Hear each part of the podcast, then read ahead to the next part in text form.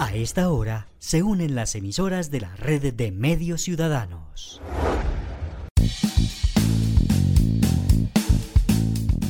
Entérate Eje, la radiorevista informativa con los hechos, actividades y personajes propios de nuestra región. Entérate Eje, un programa de la red de medios ciudadanos. Hola, ¿qué tal? ¿Cómo están? ¿Cómo les va? Qué placer siempre saludarlos en este último episodio del mes de agosto de nuestro programa noticioso informativo de Entérate Eje. Como cada semana, como cada sábado, a esta misma hora y por este dial, les ofrecemos un panorama lo más completo posible de lo que ha sucedido en Calda, Risaralda, Quindío y Norte del Valle y lo emitimos a través de nuestras emisoras ciudadanas. Soy Héctor Castro aquí en compañía de Adriana Ramírez. Adriana, ¿qué tal? Así es, Héctor, un saludo cordial para usted y para todos los oyentes. Bienvenidos a una edición más de Entérate Eje. Como cada ocho días estamos con ustedes a través, de, a través de este dial, de esta frecuencia, para contarles todo sobre lo que ocurre en toda esta región cafetera. Bienvenidos a Entérate Eje. Hoy, en Entérate Eje.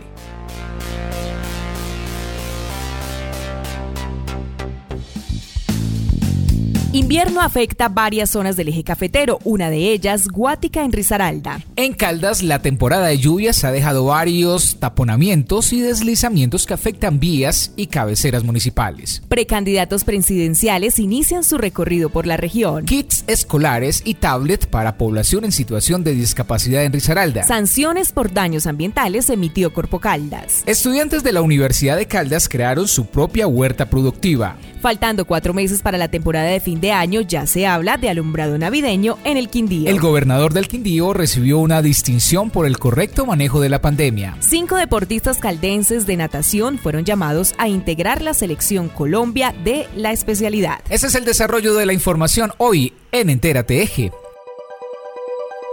Actualidad en Entérate Eje.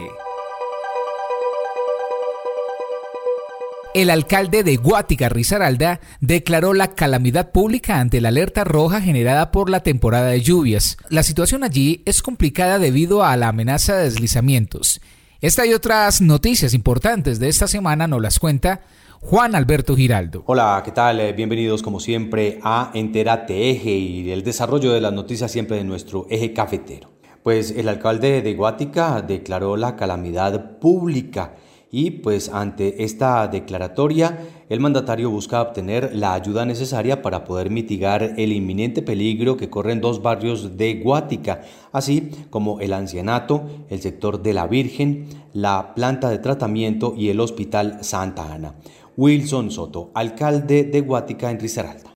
Eh, infortunadamente, eh, frente a la ola invernal que estamos viviendo en el occidente del departamento, de Risaralda y especialmente en Guática se han venido generando una serie de afectaciones eh, sobre diferentes puntos eh, del municipio, eh, entre ellos la malla vial principal del municipio y muchas de las vías terciarias. tenemos grandes afectaciones sobre varios predios con movimiento de tierra eh, que han puesto en riesgo eh, algunas viviendas en el sector rural. Eh, el día de ayer y, y, frente a las fuertes lluvias que se vinieron presentando, se ha generado una afectación enorme en un lote de terreno adyacente al corregimiento de San Clemente, el cual está poniendo en riesgo la vida de muchísimos habitantes en dos barrios del municipio de Guática, específicamente Las Acacias y el barrio Obrero. Le dimos parte a la Dirección de Gestión del Riesgo Departamental y luego de que se desarrollara la visita técnica por parte de profesionales de esta entidad en el municipio eh, y frente al riesgo inminente que se está presentando en Guática, al menos en cuatro puntos específicos del municipio que dejan en riesgo a nuestra población. Hay un riesgo inminente de avalancha sobre el sector de la Virgen, que es eh, un lote de terreno que amenaza con venirse y pone en riesgo, como ya lo había mencionado, dos barrios del municipio, Las Acacias y el barrio Obrero. Este optamos por hacer la declaratoria de calamidad pública en el municipio, declarar la alerta roja municipal con el ánimo de prevenir y de buscar la manera de mitigar el riesgo que se está generando por, por estas afectaciones en las diferentes eh, zonas que, que ponen en riesgo la vida de muchos habitantes en el municipio. Situación difícil se vive allí. Asimismo, la temporada de lluvias viene causando dificultades en varios sectores del departamento de Caldas, por lo que las autoridades permanecen alerta ante las situaciones de riesgo. En Caldas las lluvias también causan dificultades en los diferentes municipios. Es por ello que las autoridades solicitan a los ciudadanos estar atentos a cualquier señal de riesgo. Carolina Restrepo, jefe de la Unidad de Atención y Riesgos de Caldas, nos habla sobre las afectaciones que han dejado las lluvias en el departamento. Debido a las altas precipitaciones que se han presentado en el departamento de Caldas en los últimos días, se ha recibido el reporte de algunos municipios que han sufrido afectaciones a causa de esta situación. El municipio de Río Sucio, en su comunidad Bermejal del resguardo indígena San Lorenzo, se presentó un caso de avenida torrencial por el crecimiento de la quebrada Arenales que desemboca en, el, en la quebrada Aguas Claras. Esta comunidad entonces resultó afectada con el colapso de dos viviendas con pérdida total y la evacuación de otras viviendas en esta misma comunidad. Eh, la Secretaría de Medio Ambiente con la Jefatura de Gestión del Riesgo, Corpo Caldas y la Administración Local hizo presencia en el municipio, en esta comunidad, y se eh, dieron algunas ayudas humanitarias. También se hizo eh, visita ocular, visita técnica, de la cual se va a generar un informe que va a servir de insumo para el plan de acción específico de la declaratoria de calamidad que decretó el Consejo Municipal de Gestión del Riesgo por esta situación y por las situaciones que se han eh, presentado también en este municipio a causa de las altas eh, e intensas lluvias. También se presentó el reporte en las últimas horas desde el municipio de Risaralda, donde se presenta un deslizamiento en la vía Risaralda-Arauca, sector La Pradera, debido a desprendimiento de material vegetal sobre el carreteable. Hay que decir que en este momento hay paso restringido, ya que todavía hay riesgo de desprendimiento de material que puede generar eh, algún accidente para las personas que transitan esta vía. Bueno, según el IDEAM, eh, los pronósticos para esta segunda temporada de lluvias que se formalmente comienza en el mes de septiembre, a mediados del mes de septiembre, es que vamos a tener eh, una probabilidad de 64% de fenómeno de la niña. Esto implica eh, un aumento de lluvias también para los meses de octubre y noviembre se espera un porcentaje entre un 10 y 20% de aumento de pluviosidad por encima de los porcentajes normales. Entonces hay que decir que debemos prepararnos para enfrentar esta segunda temporada de lluvias del año que ya empezamos a sentirla. Hay que estar alerta. Realiza su recorrido por la región el precandidato presidencial Óscar Iván Zuluaga, quien aspira a ser el candidato único del Centro Democrático para las elecciones del 2022. El precandidato caldense, quien fue ministro de Hacienda durante el primer periodo presidencial de Álvaro Uribe, aspira a llegar a la Casa de Nariño por segunda vez, ya que fue también candidato enfrentando a Juan Manuel Santos. Dice que su gran propuesta es disminuir la burocracia y reducir así los impuestos, como por ejemplo el 4 por mil.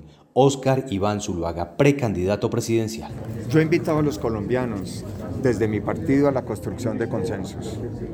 Y los consensos en primer lugar son todos internos primero, dentro del partido, y luego a todos los demás sectores políticos y sociales para que en medio de las diferencias podamos construir propuestas que le den confianza y bienestar social a los colombianos.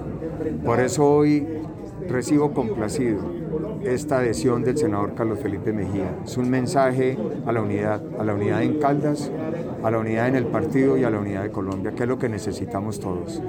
Unirnos y consensos para generar dos millones de empleos bien remunerados y dignos.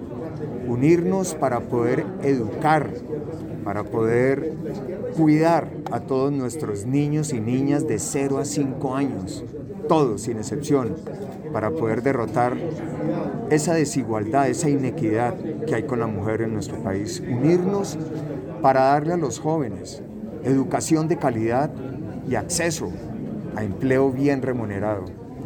Unirnos para transformar el sector agroindustrial y generar oportunidades y empleo y bienestar en los campesinos, en la zona rural. Todos unos propósitos para lograr construir una Colombia que nos merecemos y con la que todos hemos soñado. Por eso esta adhesión del senador en el día de hoy es un mensaje a la unión, a la construcción de consensos kit de ayuda escolar y elementos tecnológicos para el apoyo a los estudiantes en situación de discapacidad fueron entregados por el gobernador de Risaralda en diferentes municipios del departamento, como apoyo a los estudiantes con necesidades. La gobernación de Risaralda continúa con la entrega de kits escolares y ayudas educativas para estudiantes de diferentes instituciones educativas del departamento y de esta manera brindar apoyo y posibilidades a los estudiantes que no poseen los recursos necesarios para acceder a la educación. Es así como se desarrollaron eh, las siguientes reuniones con el objetivo de entregar kits escolares para estudiantes con situación de discapacidad, además de tablets. Víctor Manuel Tamayo, gobernador de Rizal. A todos los estudiantes del Aquilino y de la Comuna del Ferrocarril, de básica primaria, todos van a tener un paquete escolar.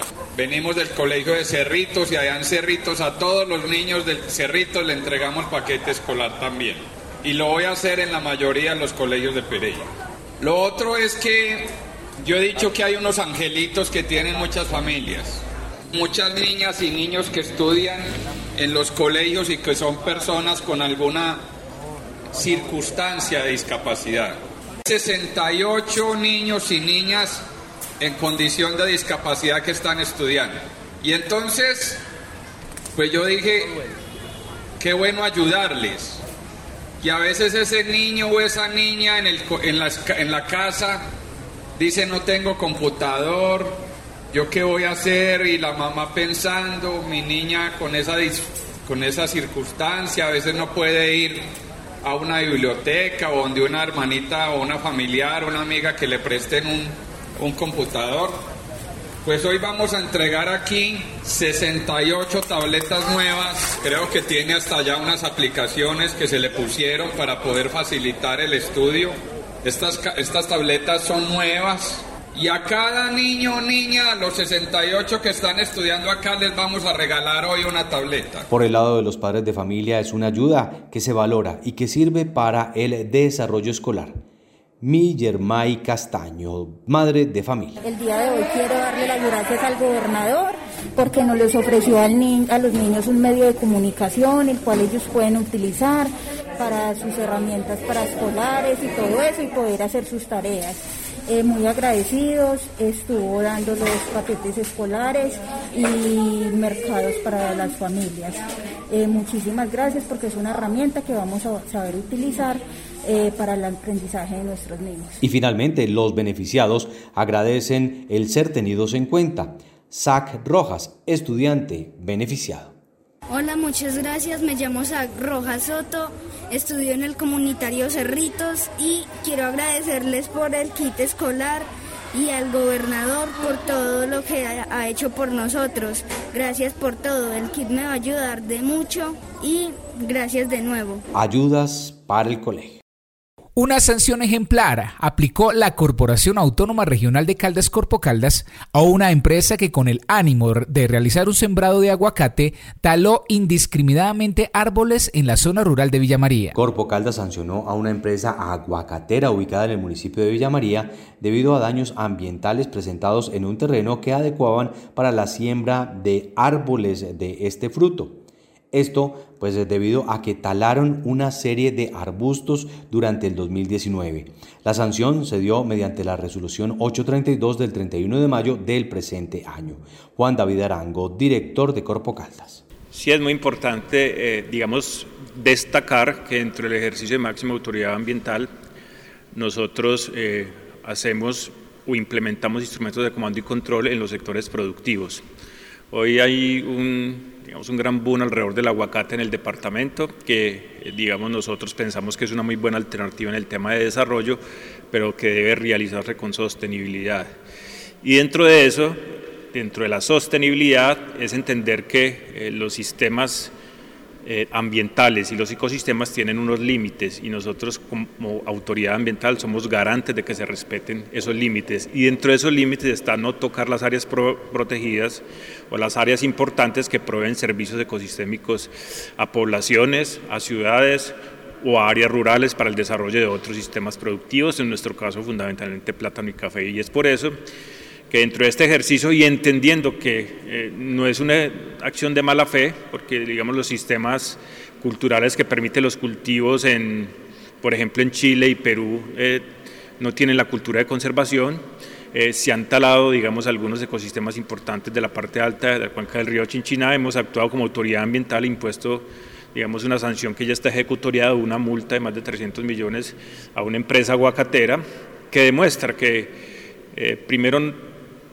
no somos una autoridad ambiental flexible, tampoco eh, desarrollamos un ejercicio de autoridad ambiental ignorando la realidad sectorial, pero tenemos que ser garantes ante la comunidad, que cada vez tiene una mayor conciencia ambiental de proteger aquellos ecosistemas que nos proveen servicios importantes como el agua, como el suelo, como el aire, como la captura de CO2, en procura de mejorar nuestra calidad de vida. Hay que cuidar siempre de la mejor manera nuestro medio ambiente.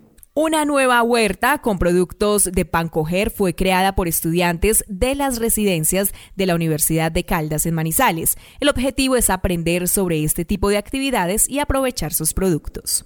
Las residencias masculinas de la Universidad de Caldas cuentan ahora con su propia huerta comunitaria, gracias a la iniciativa de estudiantes y el apoyo de la institución.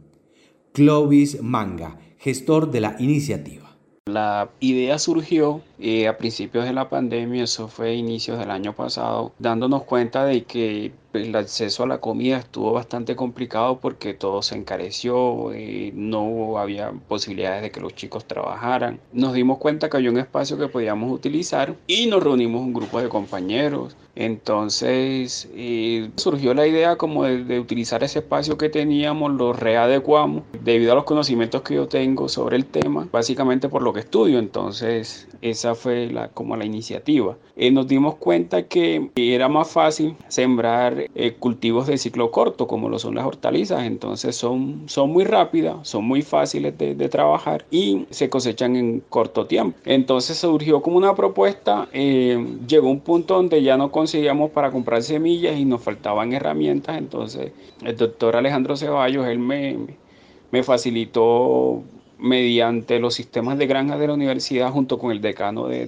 de Ciencias Agropecuarias eh, me facilitaron herramientas y así pudimos agrandar y, y de alguna manera un poco más lo que ya teníamos. Con ello, pues bueno, tienen algún sustento y la posibilidad también de tener sus productos de pan coger. Cada semana la información se las presenta en Eje. La empresa de energía del Quindío presentó el plan de alumbrado navideño para el fin de año y uno de los municipios beneficiados será Salento, que contará con 55 millones de pesos utilizados en el diseño y creación de sus figuras. Salento será uno de los seis municipios que cuenten con alumbrado especial, que busca con ello brindar color y magia a algunos de los municipios más turísticos del departamento del Quindío.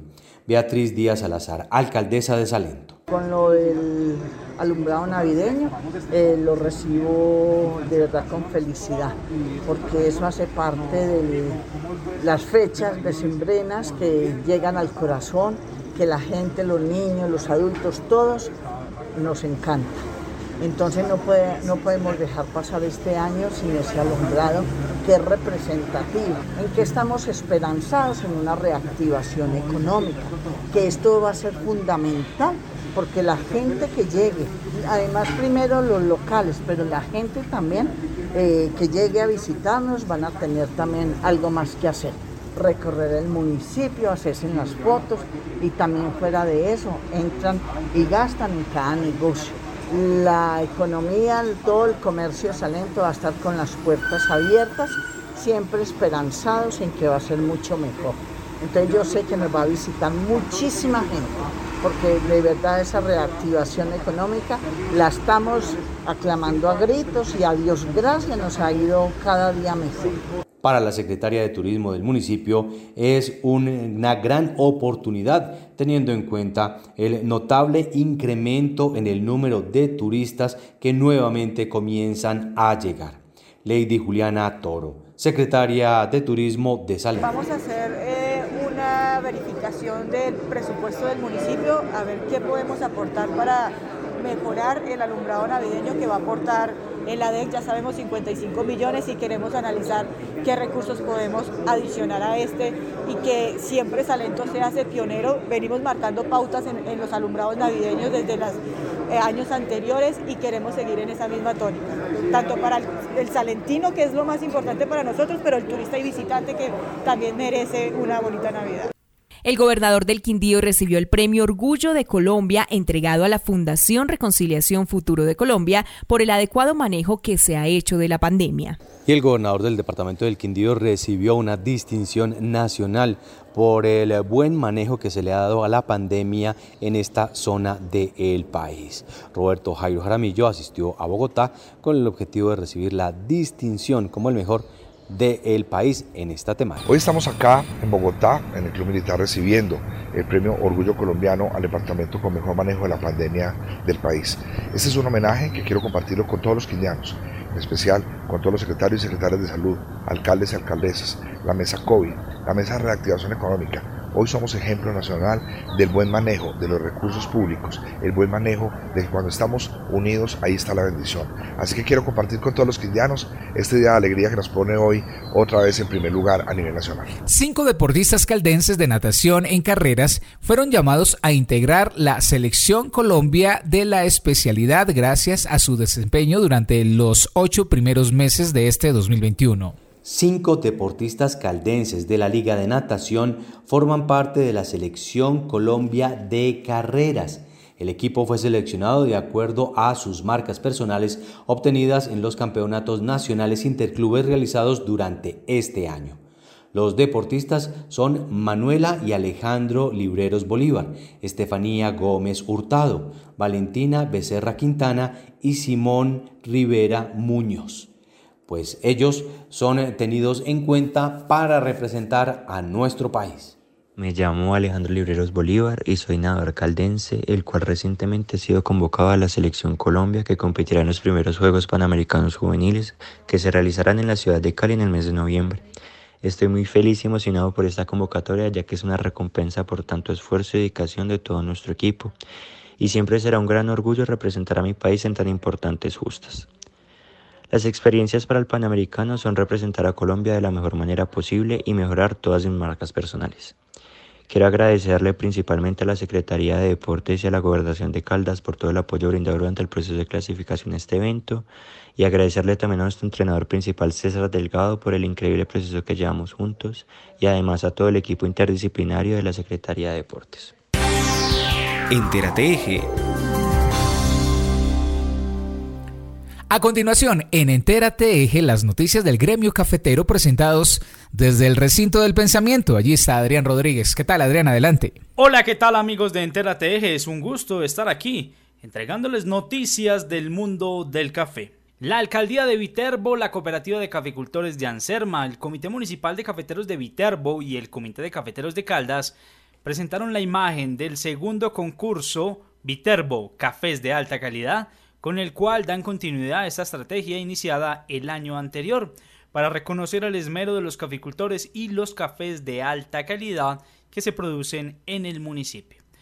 En esta ocasión premiarán a los 20 mejores cafés, producto de la cosecha del segundo semestre del año, cinco más que en la primera edición del concurso en 2020.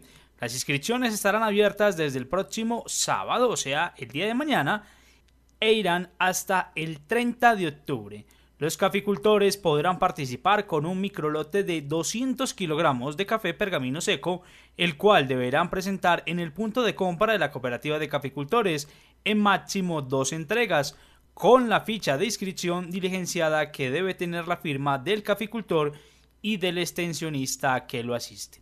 La preselección será de septiembre 3 a noviembre 2 la selección de finalistas del 3 al 5 de noviembre y la premiación entre el 16 de noviembre y el 4 de diciembre. La premiación para el primer puesto serán 2 millones de pesos, el segundo puesto 1.700.000, el tercer puesto 1.400.000, el cuarto puesto 1.100.000, el quinto puesto 1 millón de pesos y del sexto al puesto 20 recibirán 300 mil pesos.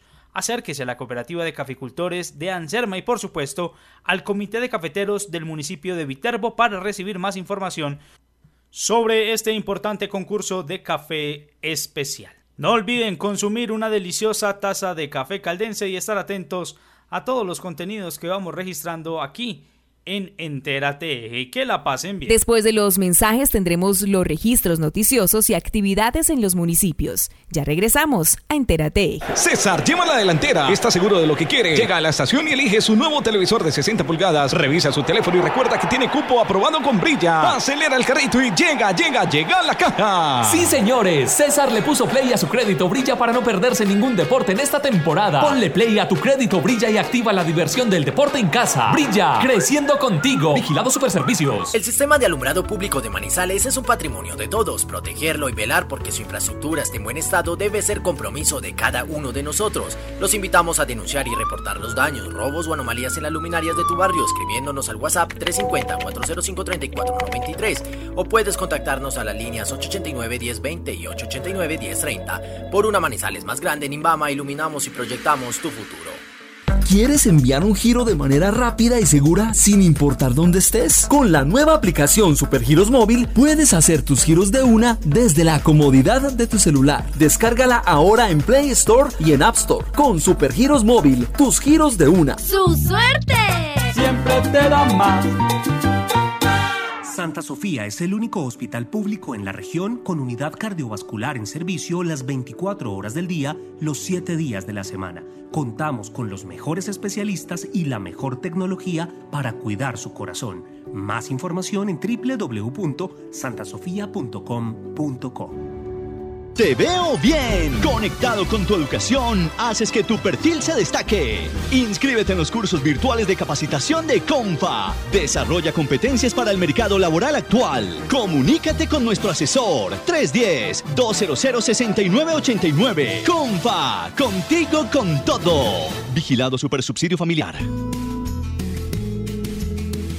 Son las sonrisas que apaciguan el dolor y aún las lágrimas que acompañan la pena. Las manos apretadas y solidarias, el trato cálido y cercano es lo que ha caracterizado el servicio de nuestros funcionarios y de nuestro voluntariado en todo el país. Liga Colombiana contra el Cáncer. 60 años transformando la experiencia del cáncer en Colombia. Con acciones educativas, diagnóstico temprano y tratamientos integrales, la Liga trabaja incansablemente para ganarle la batalla al cáncer. Únete a esta causa. Entra a www.ligacancercolombia.org o síguenos en nuestras redes sociales. Apóyanos, conoce nuestros servicios y la agenda de las jornadas educativas. Contacta a la liga de tu ciudad o municipio. Somos 32 ligas en todo el país.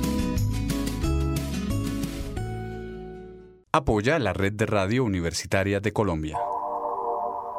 Cuando nos conocimos te sentí confiable y atractivo. Me hiciste sentir que contigo me vería mejor. Me prometiste que me quitarías mi estrés y mi ansiedad. Lo que no me dijiste es que también me quitarías la vida. En el mundo, cada cuatro segundos el tabaco acaba con una vida. No caigas en una relación tóxica con la nicotina. Únete a una generación libre de tabaco. Contáctanos. Liga Colombiana contra el Cáncer.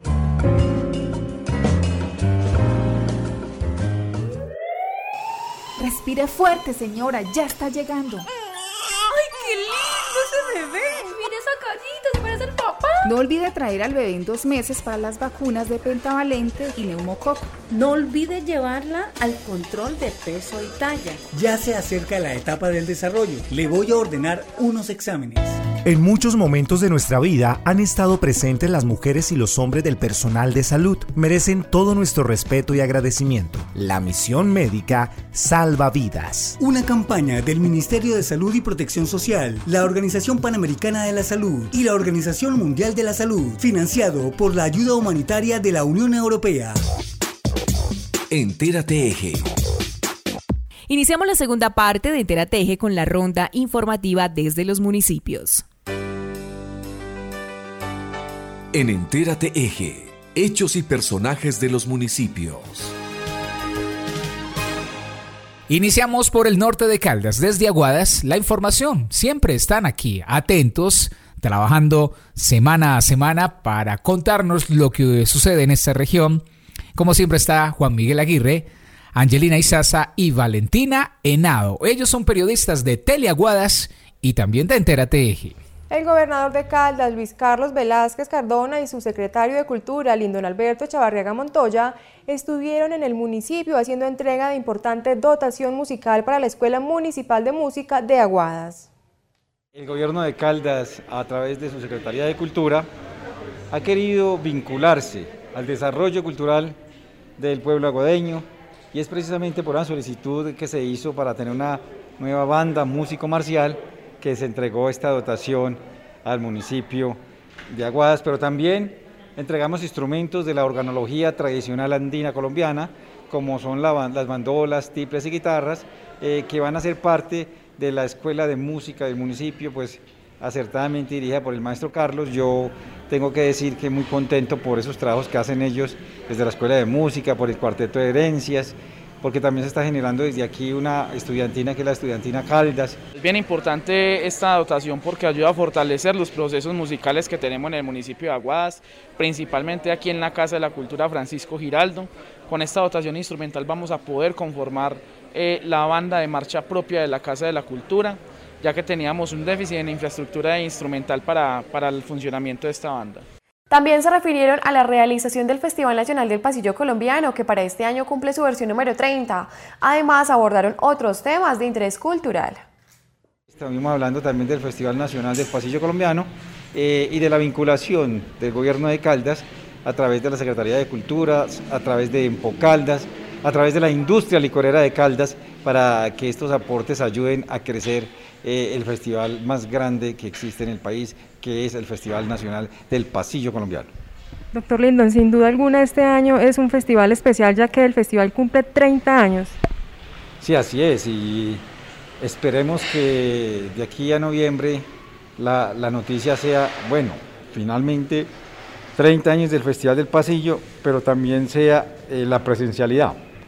Hemos visto como la Feria de las Flores y como otros eventos están haciéndose presenciales, eh, lógicamente pues presentando el carnet de vacunación y yo creo que vamos a llegar a noviembre eh, con un festival semipresencial eh, que permitirá entonces gozar y volver otra vez a tener el privilegio de que los artistas puedan sentir los aplausos, puedan sentir el calor del público y todos podamos disfrutar del desfile tan maravilloso que se hace en Aguadas. Enterateje. Músicos del municipio que hacen parte de la estudiantina Caldas en la modalidad instrumental categoría grupos clasificaron para participar de la versión número 30 del concurso nacional de bambuco que se realizará de manera virtual. La Junta Directiva de la Fundación de Bambuco Colombiano da a conocer el nombre de los clasificados a participar en el trigésimo concurso nacional de bambuco homenaje a Luis Carlos González, que hará parte de la Semana Bambuquera Virtual a realizarse del 25 al 31 de octubre. Aguadas clasificó con los músicos que hacen parte de la estudiantina de Caldas en la modalidad instrumental en la categoría grupos. Vamos a participar del 25 al 31 de octubre en el concurso número 30 del Festival Nacional del Bambuco que se realiza en Pereira. Eh, con la estudiantina Caldas, eh, que tiene procesos de todas las estudiantinas de Caldas, de, los, de las escuelas municipales, y que obviamente pues en Aguadas tenemos una gran representación en esta estudiantina, eh, con tres estudiantes, que son Jason González, Daniel Hurtado y Reinaldo Marín, cada uno en diferentes instrumentos, bandola, tiple y guitarra. bueno, nosotros vamos a hacer un montaje para la grabación de un video y vamos a hacer unos talleres que se realizarán el 5 y el 6 de septiembre en el municipio de Pácora. Allí vamos a tener la visita de las demás estudiantinas, de los demás eh, chicos que vienen, que hacen parte de la estudiantina Caldas, eh, junto con los de aquí de Aguadas, vamos a hacer un taller un día, eh, revisar las obras y al siguiente día vamos a hacer la grabación, que es el requisito para participar en el Festival del Bambuco. La Asociación Hortifrutícola de Colombia, Asofrucol, ofreció los días 19 y 20 de agosto Seminario Internacional de Aguacate a los productores de Aguas y Pácora, con el fin de mantenerlos actualizados en el cultivo de aguacatejas. Tuvimos eh, la gran oportunidad de presentar en el municipio de Aguadas un seminario internacional de aguacate. Este seminario lo realiza Asofrucol a través del Fondo Nacional Hortifrutícola, que es para todo el país a nivel virtual y tenemos unos sitios en Caldas donde tenemos concentrados algunos productores. Es el caso de Aguadas, eh, también estamos en Río Sucio y en Manzanares. En estos sitios eh, buscamos que muchos de los productores estuvieran, tuvieran acceso a internet y desde luego pues que contaran con todos los servicios para poder que dedicaran un tiempo exclusivo a aprender del aguacate y lo que se está haciendo a nivel internacional, también lo que se está haciendo en buenas prácticas agrícolas y en otras actividades. Aquí tenemos que decir que nosotros trabajamos de las manos de las alcaldías, trabajamos con la gobernación de Caldas, con las diferentes asociaciones de productores y mm, nos apoyan mucho organismos internacionales y también conferencistas de altas tallas donde nos pueden traer lo que están haciendo en otros países frente a algunas plagas y enfermedades, frente a la variabilidad o al cambio climático todo esto integrado con lo que se viene haciendo hoy en Colombia, porque recordemos que no podemos copiar modelos de otros países, sino lo que hacemos es mirando el comportamiento de una fruta como el aguacate en otros países y hoy cómo lo estamos desarrollando en Caldas y en la región y qué consecuencias y también deslegitimando que el aguacate es perjudicial y es por el contrario estamos eh, convencidos de que está haciendo una captura de CO2, que eso nos ayuda a nosotros porque digamos que el cambio climático se da por una acumulación de CO2 en el ambiente y los árboles lo que hacen es capturar el CO2 y el aguacate es un árbol. Entonces eh, venimos trabajando en ese tema. Muy importante el seminario que se realizó este fin de semana acá en el municipio de Aguadas para todos los productores de aguacate del municipio de Aguadas y de Pácora. Eh, temas muy importantes se trataron, como fue la parte fitosanitaria, eh, la fertilización y un sinnúmero de, expositores a nivel internacional que nos contaron todas sus experiencias y toda la parte que tiene que ver con el cultivo del aguacate. Es de gran importancia que estos eventos se realicen acá en el municipio de Aguadas para mantener actualizados a todos los productores y cultivadores del aguacate Hass principalmente. Queremos dar los agradecimientos al señor alcalde por prestarnos las instalaciones, por prestarnos el teatro y obviamente vamos a seguir presentando varios eventos acá y la idea es eh, darle a conocer a la gente todas las herramientas que tiene el gobierno para, para los productores agropecuarios. Entonces eh, es muy importante esto y saber que a futuro vamos a tener un producto estandarizado inocuo con mejores precios. Entérate. El pasado sábado 21 de agosto, la Banda Sinfónica de Armas realizó su primera retreta en el Templo Parroquial San Antonio después de un año y varios meses de no poder realizar eventos con público. Ha sido de gran satisfacción poder presentarse en, en público después de un año de pandemia y de presentaciones virtuales. El trabajo virtual sí ha sido fundamental, de hecho se ve reflejado en la gran presentación que dieron el pasado sábado, porque el docente pues se dedicó mucho con ellos y los estudiantes respondieron a toda esta entrega. Se viene a seguir trabajando muchísimo, prepararse mucho para la participación en, el, en las fiestas del pasillo y en eventos circunstanciales que se puedan dar Gran momento musical. Las bandas sinfónicas de Aguadas y Armas se reunieron en un gran ensamble musical para interpretar diferentes temas. Este evento contó con la presencia de público acompañante después de un tiempo de trabajo virtual producto de la pandemia por el COVID-19. Nos alegra mucho poder eh, tocar nuevamente en público después de un año y medio de haber estado sin actividad. Eh, ha sido un proceso difícil, en medio pues de la pandemia, eh, mucha virtualidad, en la alternancia, entonces es una forma de trabajo que, digamos no, no, deja avanzar mucho, pero eh, que esta vez tuvimos la oportunidad de tocar eh, junto a la banda de Aguadas, a través de la alcaldía municipal que nos colaboró para venir a ensayar, previamente pues al, al evento. Y nos sentimos muy satisfechos por el trabajo realizado, ya que esto es algo que no, que no tiene precedentes. Nunca se habían juntado las dos bandas a tocar y muy seguramente lo vamos a seguir haciendo eh, periódicamente. Esto garantiza que los muchachos se motiven, que los padres de familia los apoyen, los dejen ir a ensayar y así vamos a mantener vivo, viva la cultura acá en el municipio y en el corregimiento de Arma. Con la banda sinfónica del corregimiento de Arma se seleccionó un repertorio con el fin de llevarle a nuestro público eh, repertorio del continente americano, eh, Norteamérica, Centroamérica y Suramérica, en el marco del noveno encuentro de escritores. Es de, resaltar pues además el, trabajo que se realizó con, con, las dos bandas. Este es un ensamble que queremos seguir realizando. Eh, con más frecuencia, realmente quedamos muy contentos, la acogida del público fue muy buena y queremos seguir eh, con este proyecto adelante. Eh, invitar además a todos los niños y jóvenes que quieran conformar el proceso de banda sinfónica en el municipio de Aguada. Sabemos que la banda es un proyecto de mucha tradición en el municipio y ahorita que estamos ya retomando, pues extender la invitación a todos los niños y jóvenes del municipio. La banda opera en la institución educativa Marino Gómez Estrada, pero es de puertas abiertas para todas las instituciones del municipio. Patricia Arcila Flores, directora de la Escuela de Formación de Artes Escénicas, informa sobre varias actividades en las que han venido participando con el grupo de teatro, además del cupo obtenido para participar del Festival Departamental de Teatro y Circo de Caldas 2021. Desde Mermita Grita Teatro, proyecto apoyado por el Ministerio de Cultura Concertación Nacional, tuvimos la oportunidad de presentarnos en el Festival Apuro Teatro Ventiado en Risaralda Caldas, con la obra de teatro Sabrá Dios, que es una obra, una coproducción entre el docente Sebastián Marín Gracia y yo. Entonces, pues estamos como muy contentos de poder llevar este tipo de procesos, de representar el, eh, el municipio en otros lugares. Entonces, tuvimos muy buena acogida. Eh, es como el primer acercamiento que tenía la institución educativa Mermita con, con este tipo de espacios.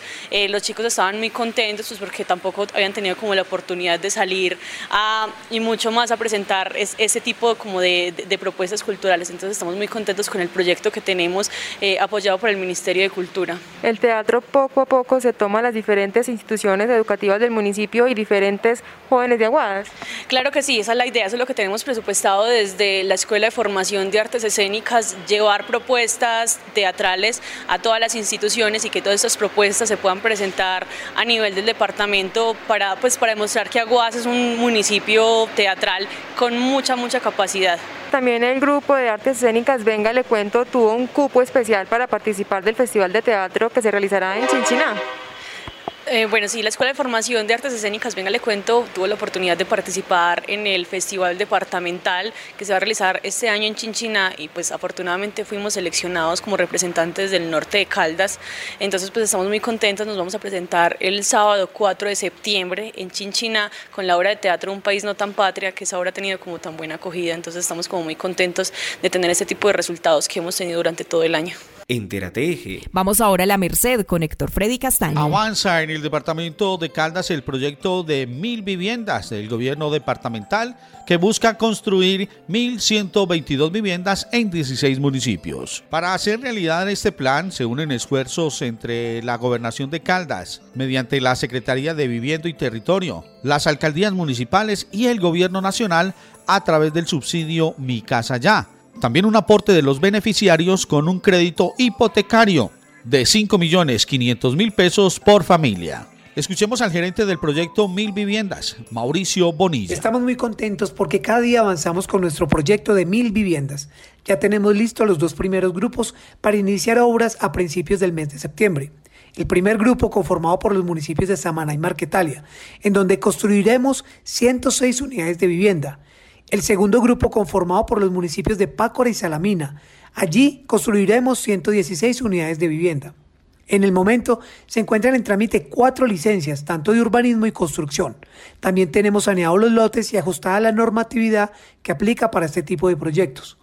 Nos encontramos diseñando los proyectos de los municipios de Viterbo, La Merced, Marmato, Norcasia, Aguadas y Palestina, los cuales iniciarán después del mes de octubre. La meta para este cuatrienio es entregar 1.122 unidades de vivienda en 16 municipios del departamento.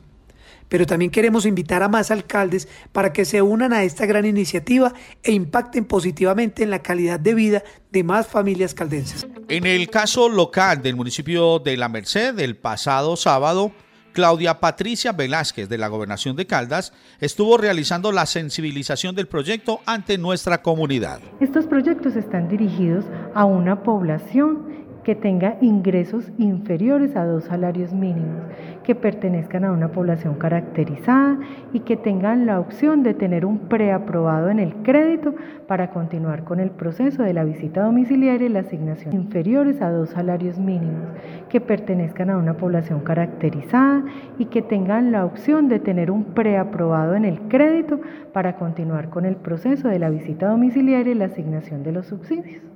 ¿Cuáles son las etapas entonces de este proyecto? Las etapas del proceso son una convocatoria que los lleva a una postulación de potenciales beneficiarios, se hace un estudio de requisitos mínimos porque muchas personas solicitan beneficios de vivienda, auxilios, subsidios de vivienda y ya lo tienen. Entonces todo va cruzado ante el Ministerio de Vivienda de ahí venimos, presentamos el proyecto, les presentamos las entidades financieras para el crédito hipotecario. Una vez las familias obtienen el preaprobado, continúan en el proceso que es una lista de, de elegibles, de posibles beneficiarios, potenciales beneficiarios, y todos pasan por una visita domiciliaria. La visita domiciliaria les da puntos. ¿Por qué? Por el número de personas menores de edad que tenga la familia, el número de adultos mayores, por las condiciones de discapacidad o porque tengan alguna condición víctima o caracterización especial. Eso hace que la visita domiciliaria sea relevante en el momento de la asignación de los subsidios. ¿Quién hace la visita domiciliaria? La hace directamente la gobernación de Caldas. En el caso específico de la Merced, ¿en qué etapa vamos? Vamos en el estudio del crédito. Nosotros ya hicimos una primera convocatoria, en junio vinimos, vinimos con las entidades financieras y hoy estamos dándole la oportunidad a otras familias que estuvieron interesadas en el proyecto. En total fueron 160 las familias postuladas. Para el municipio de La Merced se asignarán 20 viviendas. Entérate Eje. En todos los municipios del país se debe generar la cátedra de educación ambiental en cada una de las instituciones educativas ligadas también a los proyectos ambientales escolares PRAES.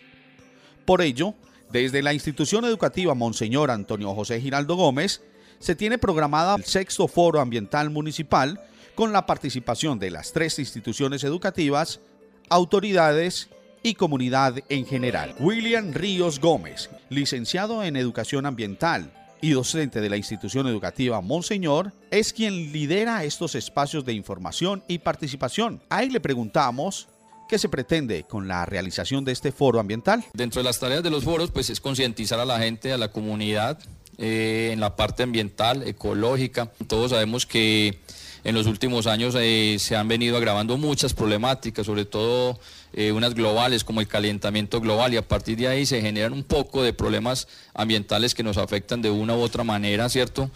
Eh, a nivel local, regional y universal. Entonces, pues es bueno que la gente conozca un poquito más de este asunto, sobre todo con los expertos. En este caso hemos traído aquí docentes de la Universidad Nacional, como en este caso que traemos nuevamente al doctor Gonzalo Duque.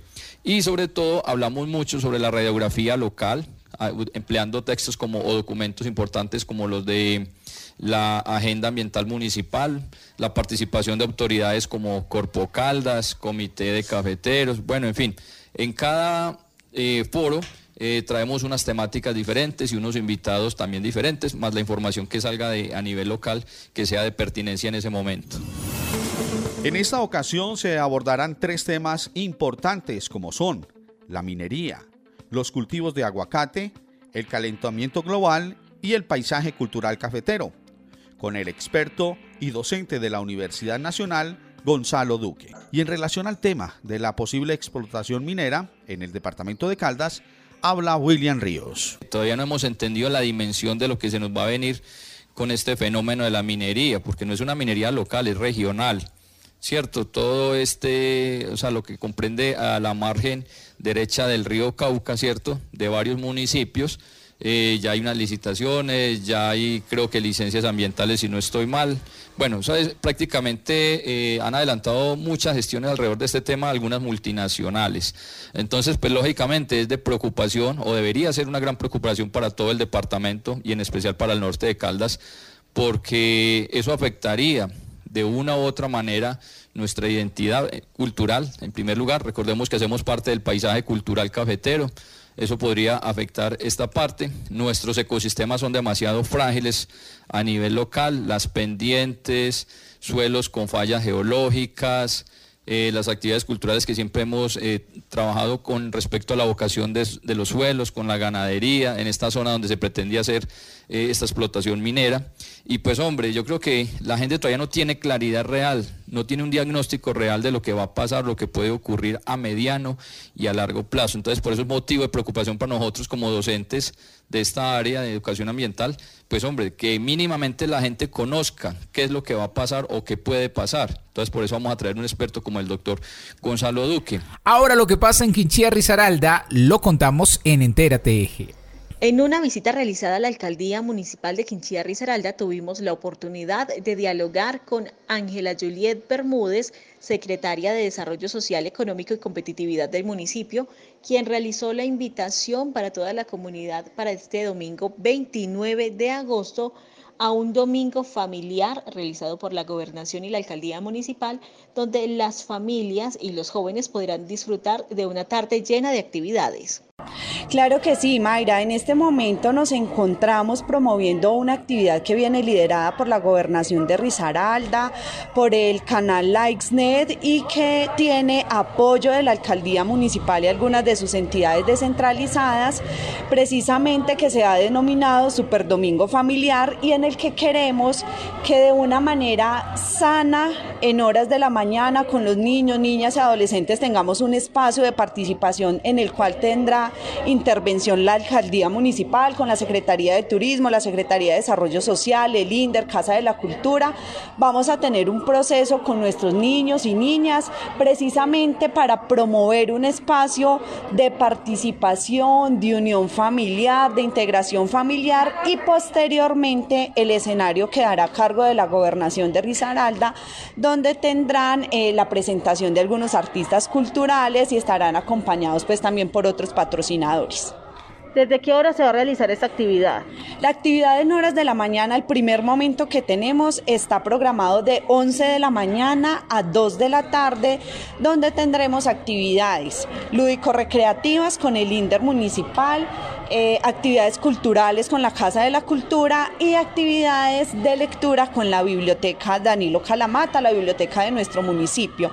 Y posteriormente cedemos el paso para las presentaciones artísticas precisamente, vuelvo e insisto, de nuestros artistas locales y del invitado que trae también este programa, que es Chocolo, donde estarán entre 2 de la tarde y 6 de la tarde aproximadamente haciendo las presentaciones artísticas. Bueno, Ángela, entonces para finalizar esta entrevista, la invitación a los jóvenes, a las familias para que se vinculen a este domingo familiar. Claro que sí, Mayra. En este momento lo que queremos es invitar a toda nuestra comunidad quinchieña a que aprovechemos espacios de esparcimiento que estamos generando desde la administración departamental, desde la administración municipal y obviamente con el apoyo también del sector privado para que generemos esos espacios de integración en espacios abiertos, en espacios donde podamos garantizar el distanciamiento, en espacios donde ahorita con el problema de salud pública no tengamos mayor inconveniente.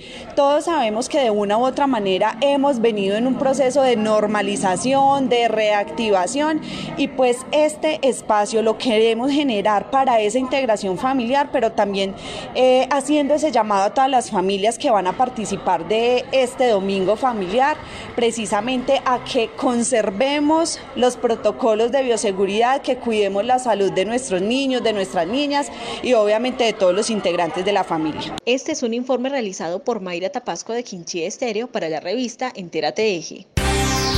Entérate Eje. Al cierre de Entérate Eje les contamos que Confa realiza los séptimos Juegos Deportivos Empresariales. ¿De qué se trata, Juan?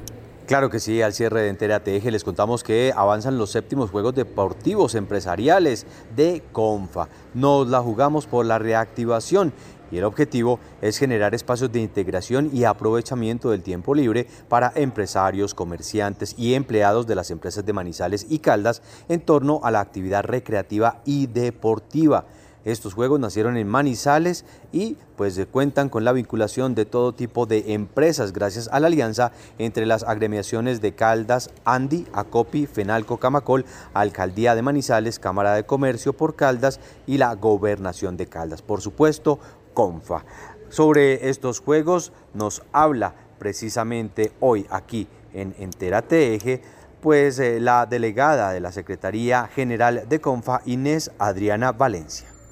Hacen parte de esta alianza ACOPI, la Alcaldía de Manizales, a través de la Secretaría del Deporte, la ANDI, Camacol, Cámara de Comercio de Manizales por Caldas, FENALCO, Gobernación de Caldas y CONFA. ¿Cuál es el objetivo general? Es, eh, general? Es generar espacios de integración y aprovechamiento del tiempo libre para empresarios, comerciantes y empleadores de las empresas de Manizales y Caldas. Todo ello en torno a la actividad recreativa y deportiva. Queremos contarles que más de 37 mil usuarios de 12 municipios del occidente del eje cafetero tuvieron garantizado servicio de gas natural durante las labores en red de distribución que realizó Efigas los municipios que hacen parte de esta red son Belén de Umbría, Santuario, Quinchía, Apía, Guática, Anserma, Río Sucio, Supía, Viterbo, Belalcázar, Risaralda y San José. El Centro de Control de la empresa informó que durante las 8 horas de trabajo especializado, ningún usuario de la zona tuvo restricción. Por hoy llegamos al final de Entérate Eje, el cual llega a ustedes a través de las emisoras Inmaculada Estéreo, Anserma Estéreo, Brisa FM, Mirador Estéreo, Dorada Estéreo, Pensilvania Estéreo, Angular Estéreo, Quimbaya Estéreo, Los Juanes Radio en Salento, Alcalá FM en el norte del Valle, Armonía Estéreo, La Campeona Estéreo, Azúcar Estéreo, La Virginia desde La Virginia, Quinchía Estéreo, Radio Cóndor de la Universidad Autónoma de Manizales, UMFM 101.2 de la Universidad de Manizales, Viterbo Estéreo y Voces FM. Entérate Eje también se emite por medios digitales ENSP Radio de Pensilvania y Radio Digital Viernes con mi gente. También queda disponible en Spotify, Google Podcasts, Anchor, Breaker, Caxbox, Radio Public, Speaker y también en brisafm.net y en mixmedios.co para que lo escuchen en cualquier momento. Para nosotros es muy importante que ustedes también hagan parte activa de nuestro programa alguna información, alguna consulta, algo en lo cual nosotros le podamos ayudar, se pueden comunicar en enterate.eje.colombia.gmail.com o escríbanos a través de la línea WhatsApp 317-428-0573. Nos encantaría saber de ustedes. Entérate Eje cuenta con el apoyo periodístico de Juan Alberto Giraldo, Adrián Rodríguez y Luz Adriana López. En los municipios está Héctor Freddy Castaño, de J. Blandón, Angelina Isaza, Valentina Henao, Juan Miguel Aguirre y César Gaviria. La edición es de Freddy Castaño. Estuvimos con ustedes, Héctor Castro y Adriana Ramírez. Hasta la próxima semana. Enterateje es una producción de Mix Medios para la red de medios ciudadanos. Nos escucharemos nuevamente la próxima semana. Muchas gracias a todos por su sintonía. Entérate Eje, la radiorevista informativa con los hechos, actividades y personajes propios de nuestra región. Entérate Eje, un programa de la red de medios ciudadanos.